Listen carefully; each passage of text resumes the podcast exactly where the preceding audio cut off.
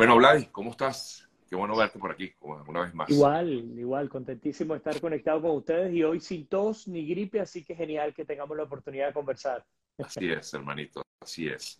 Oye, primero quería conversar contigo acerca de esta nueva eh, situación de, bueno, nueva, digo, porque es la primera vez, por lo menos que yo sepa, que se conoce de, cuatro ciudadanos que fueron secuestrados en la frontera eh, con México. Eh, al parecer habría sido una actuación de un grupo de, del clan del Golfo. De narcotráfico, así es. De narcotráfico, ¿no? Eh, no sé qué información, si manejas algún tipo de información al respecto. Es similar, pero no es nuevo. O sea, nuevo es la información de que estas cuatro personas han sido secuestradas, pero, pero los carteles de narcotráfico en México no paran de, de generar terror. Yo te puedo dar un ejemplo. Hay una madre eh, de origen mexicano acá en la Bahía de Tampa que me llamó hace más de un año ya diciéndome que su hijo, que tiene de hecho una condición especial de autismo, ya es, ya es mayor, el hijo tiene, tenía 21 años el año pasado, eh, estaba en México visitando a sus familiares y entró uno de estos carteles, no sé si fue Nueva, Genera, nueva Generación, eh, Jalisco Nueva Generación, asesinó a 11 personas y secuestró a los que quedaron vivos en la casa y hasta el día de hoy no han aparecido. Eh, los secuestros en México y las desapariciones son horribles y muchas veces son o por ajustes de cuenta, porque bueno, desgraciadamente el narcotráfico está en muy buena parte de México, o para otros usos, entre ellos utilizarlos como mulas, como bueno, hay una cantidad de elementos que hay alrededor. Así que no es nuevo y desgraciadamente esto también toca a nuestras poblaciones inmigrantes. Sí es, así es. Eh, mira, estaba viendo un poco lo que está pasando en Latinoamérica. Yo hacía un resumen siempre informativo de lo que ocurre en Latinoamérica y hemos visto que hay, bueno, eh, muchos mandatarios eh, presuntamente vinculados con casos de corrupción, ¿no? Yo sé que esto, esto sí no es nuevo, pero para nada, ¿no? pero mira, el caso hemos visto lo que está pasando en Ecuador. El propio Gustavo Petro en Colombia denunció a su hijo y a su hermano. Yo creo que acorralado, porque no veo otra razón por la cual haya denunciado eh, supuestamente que su hijo estuvo vinculado con temas de corrupción. En fin, eh, lo que ha pasado, por supuesto, con la vicepresidenta de, de, Argentina, Cristina Fernández. En síntesis, pues hemos visto que ya esto es un patrón muy común en Latinoamérica. Bueno, desgraciadamente es algo que tiene siglos, ¿no? La corrupción en nuestro continente y en parte de nuestra cultura latinoamericana, desgraciadamente, nos ha costado el desarrollo. Yo siempre lo he comentado acá en tu programa, que más o menos el 10% del Producto Interno Bruto de toda América Latina se va en corrupción. Y uno dice, bueno, 10%, ¿qué tanto puede ser eso? Bueno, son miles de millones de dólares al año que pudieran ser invertidos para el desarrollo y el bienestar social, pero no están allí, están en los bolsillos de los corruptos. Y tú dices justamente, estamos hablando de Colombia, estamos hablando de Bolivia, de Perú, de Argentina, pero son de los países en los que se está haciendo una investigación. Porque si vamos y ampliamos el espectro, sabemos que incluso desde México hasta Chile vamos a conseguir tramas de corrupción muy al estilo de aquella o de Brecht del tiempo de Lula da Silva, que no tardará el momento en el que salga el primer escándalo de Lula y de su entorno del Partido de los Trabajadores de Brasil. Ahora, eh, es, terrible lo que está pasando. Eh, por ejemplo, el caso de, Colombia, que tú lo comentabas que es uno de los más emblemáticos. No es que Petro denunció, Petro no denuncia a su hijo y a su hermano. Petro no le queda otra. Así es, averigüen, exacto. Y lo que pasa es que se ha convertido eh, en una especie de denuncia porque Juan Fernando Petro, el hermano de Gustavo Petro, ha salido a enfrentar a su hermano. Pero vamos a echar la historia para atrás. Tenemos a dos figuras cercanísimas a Petro. Tenemos el hijo de Petro, y por cierto se llama Nicolás, que le podemos llamar Nicolásito también. Nicolásito Petro, el mejor estilo de Venezuela. Em, ¿Quién denuncia a Nicolás Petro? Su ex esposa.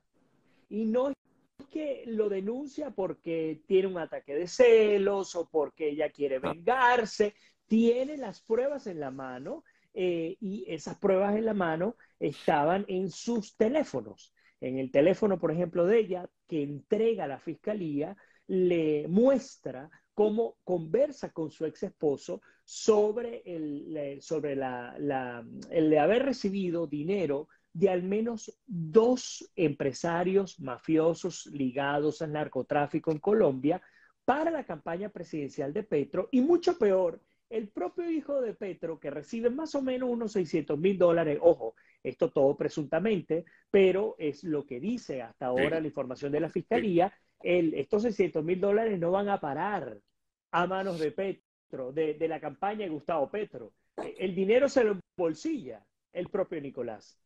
Y para los que se están conectando ahora, no hablamos de Nicolás Maduro ni de Nicolásito, estamos hablando de Nicolás, el hijo mayor de Petro. Ahora, peor sería cuando tú comienzas a meterte a profundidad de qué, qué hay detrás, ¿no? Eh, Nicolás Petro, además es diputado del Atlántico. Es decir, él es diputado, es un funcionario electo legislativo de la República de Colombia. Y él como diputado, él tiene que entregar em, una, como una especie de acuse de cuentas de qué es lo que gasta eh, al año, digamos, ¿no? Bueno, pues resulta que en las investigaciones que entre otros medios, como por ejemplo el País de España, han publicado, este, este chico te gasta mucho más de lo que te gana. Y no es que te lo gasta porque te lo monta de una tarjeta de crédito, es porque en efecto hay recursos no declarados y esto le ha enredado la vida a Nicolás Petro. ¿Hasta dónde llegará? No lo sé. Ahora, hago, hago un apartado allí, Sergio, eh, antes de darte la palabra y nos vamos a, a Juan eh, Camilo Petro. Creo que el Camilo se me fue, Juan, no recuerdo el, segundo nombre de Juan. El, hermano. El hermano. El caso de eh, Juan, ¿qué es lo que ocurre con él? Bueno, este, este señor ha estado, ahí ha, formado parte de la campaña de Gustavo Petro para hacerlo presidente. Cuando Gustavo Petro llega a la presidencia, hay algo que Petro vendió como la panacea de la pacificación en Colombia, que se llamaba la paz total. ¿Qué era la paz total? La paz total era llegar a un acuerdo con el narco, llegar a un acuerdo, eh, y creo que me voy a quedar sin, sin Powerbit, así que vamos a ir en, un segundito. ¿Me escuchas bien ahora? Ok, perfecto.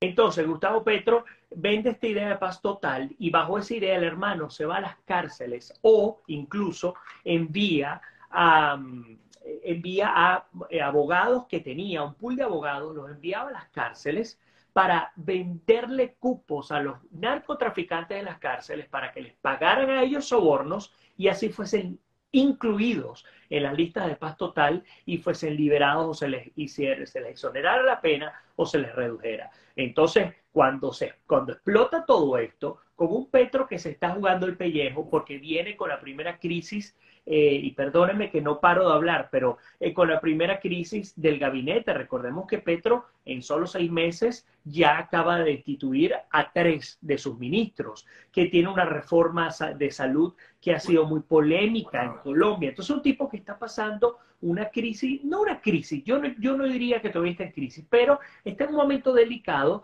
pues bueno, no le queda otra que decir, investiguen a mi hijo e investiguen a mi hermano. Ahora, pero fíjate tú, por ejemplo, ayer Andrés Pastrana, que era lo que comentaba yo al principio, Andrés Pastrana decía que eh, todo esto es indicio para que también se pueda iniciar un juicio político en contra de Petro. Eh, eso sí lo veo un poco más difícil, pero claro, de alguna manera alguien tiene que salir a decir algo. Bueno, a ver, los hechos delictivos son individualísimos. Eh, así sea el hijo, el hermano, el papá, el abuelo, la esposa de Petro. Si Petro no tiene vinculación probada, pues sencillamente no hay nada que discutir. No tendría por qué darse un juicio político. Claro, obviamente queda el entredicho de por qué y cómo se facilitó el, espacio para que estos individuos cometieran actos de corrupción. Pero, pero lo cierto es que apenas se dio a conocer esta información, Petro salió a decir, bueno, sí, nada, que la fiscalía, que por cierto, diga o no diga Petro algo, la fiscalía tenía que actuar. Y eso tenemos que, verlo también en perspectiva, porque estamos tan acostumbrados a que se haga lo que decide el mandatario y no que, no importa lo que diga el mandatario. Tiene que haber investigación y el mejor ejemplo es lo que ocurrió en la Argentina de aquella vez cuando eh, estaba ya eh, Kirchner, Cristina Kirchner, que aún era mandataria, que comenzó la investigación, luego pasó a la Argentina de Macri, continuó la investigación, luego vino Alberto Fernández y se llegó hasta una condena, tiene que ser independiente la justicia del órgano o del cuerpo ejecutivo. Sí. Ahora, definitivamente esto estaría demostrando un poco lo que ha ocurrido en Argentina, como bien comentas, y lo que estaría pasando en Colombia, que allí sí hay, eh, digamos, autoridades o, perdón, organismos eh, que actúan de forma independiente, ¿no? No como en otros países. Sí, eh, bueno, yo, tengo esperanza que en Colombia eh, se, se, se con, si se demuestra que son culpables, se condenen a estos individuos, ¿no? Y después se sentencien. Eh, no sé si va a ocurrir. Tenemos, por ejemplo, a Piedad Córdoba, que es una mujer que en demostradas oportunidades ha violado la Constitución y las leyes colombianas. Esta señora sigue en la calle tranquila haciendo lo que le da la gana, ¿no? pero en el caso de Argentina, Sí, la justicia ha sido más independiente, al menos la hemos visto un poco más transparente, pero, por ejemplo, eh, en, la causa que se le lleva a, la, a la viceministra, a la vicepresidenta Cristina Fernández, hay varios elementos que a mí me llaman la atención, porque la trama de corrupción que inició con Néstor y Cristina Kirchner es una trama comprobada. El principal empresario que estaba en esa trama se llama Lázaro Báez, y este señor que era íntimo de los Kirchner, está, se le redujo la pena, pero está pagando 10 años de prisión.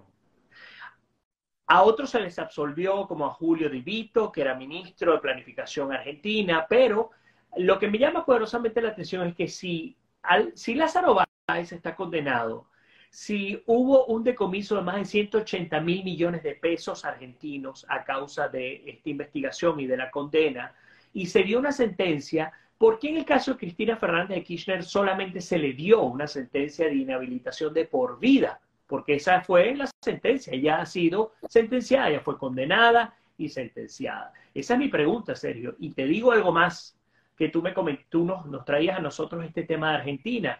Estamos a martes, en 48 horas, a las 9 de la mañana, la justicia argentina va a publicar las razones que la fiscalía utilizó para determinar la culpabilidad de Cristina Fernández Kirchner y de toda la trama que hay debajo de ella. Aquí pueden pasar dos cosas.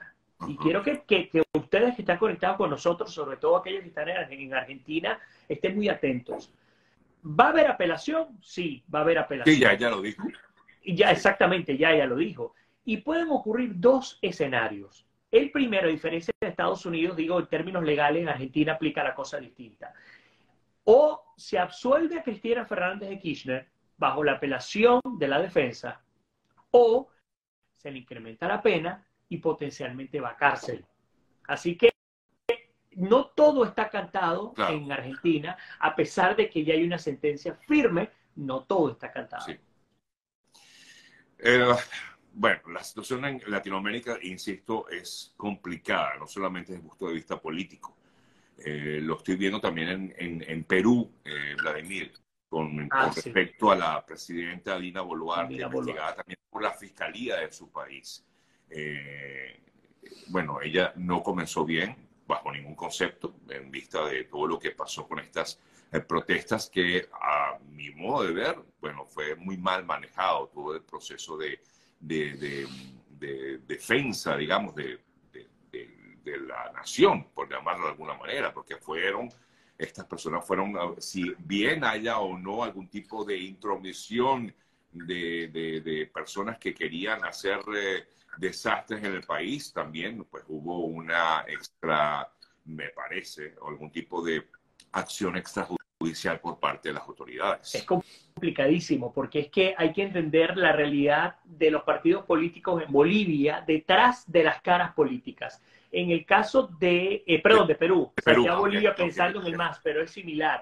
El caso de Perú, hay organizaciones muy bien establecidas que se encargaron de, eh, digamos, operacionalizar, de hacer realidad la posibilidad de meter a un país en un conflicto social a partir de las protestas. Pero, y dejando Bolivia atrás y entrando en el caso de Perú de fondo, el problema grave es el siguiente. Van tres meses, son 12 semanas de protestas seguidas en Perú.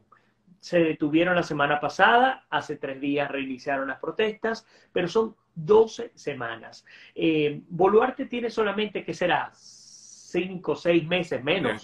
Eh, diciembre, ¿no? Desde diciembre, imagínate, tres meses lo que tienen el poder. Es decir, prácticamente desde que tomó el poder, cuando Pedro Castillo finalmente sale, lo llevan preso, etcétera, ustedes conocen este caso, eh, ella toma el poder, se inician estas protestas, pero detrás de las protestas, y es lo que comenta Sergio, hay 60 muertos hasta ahora.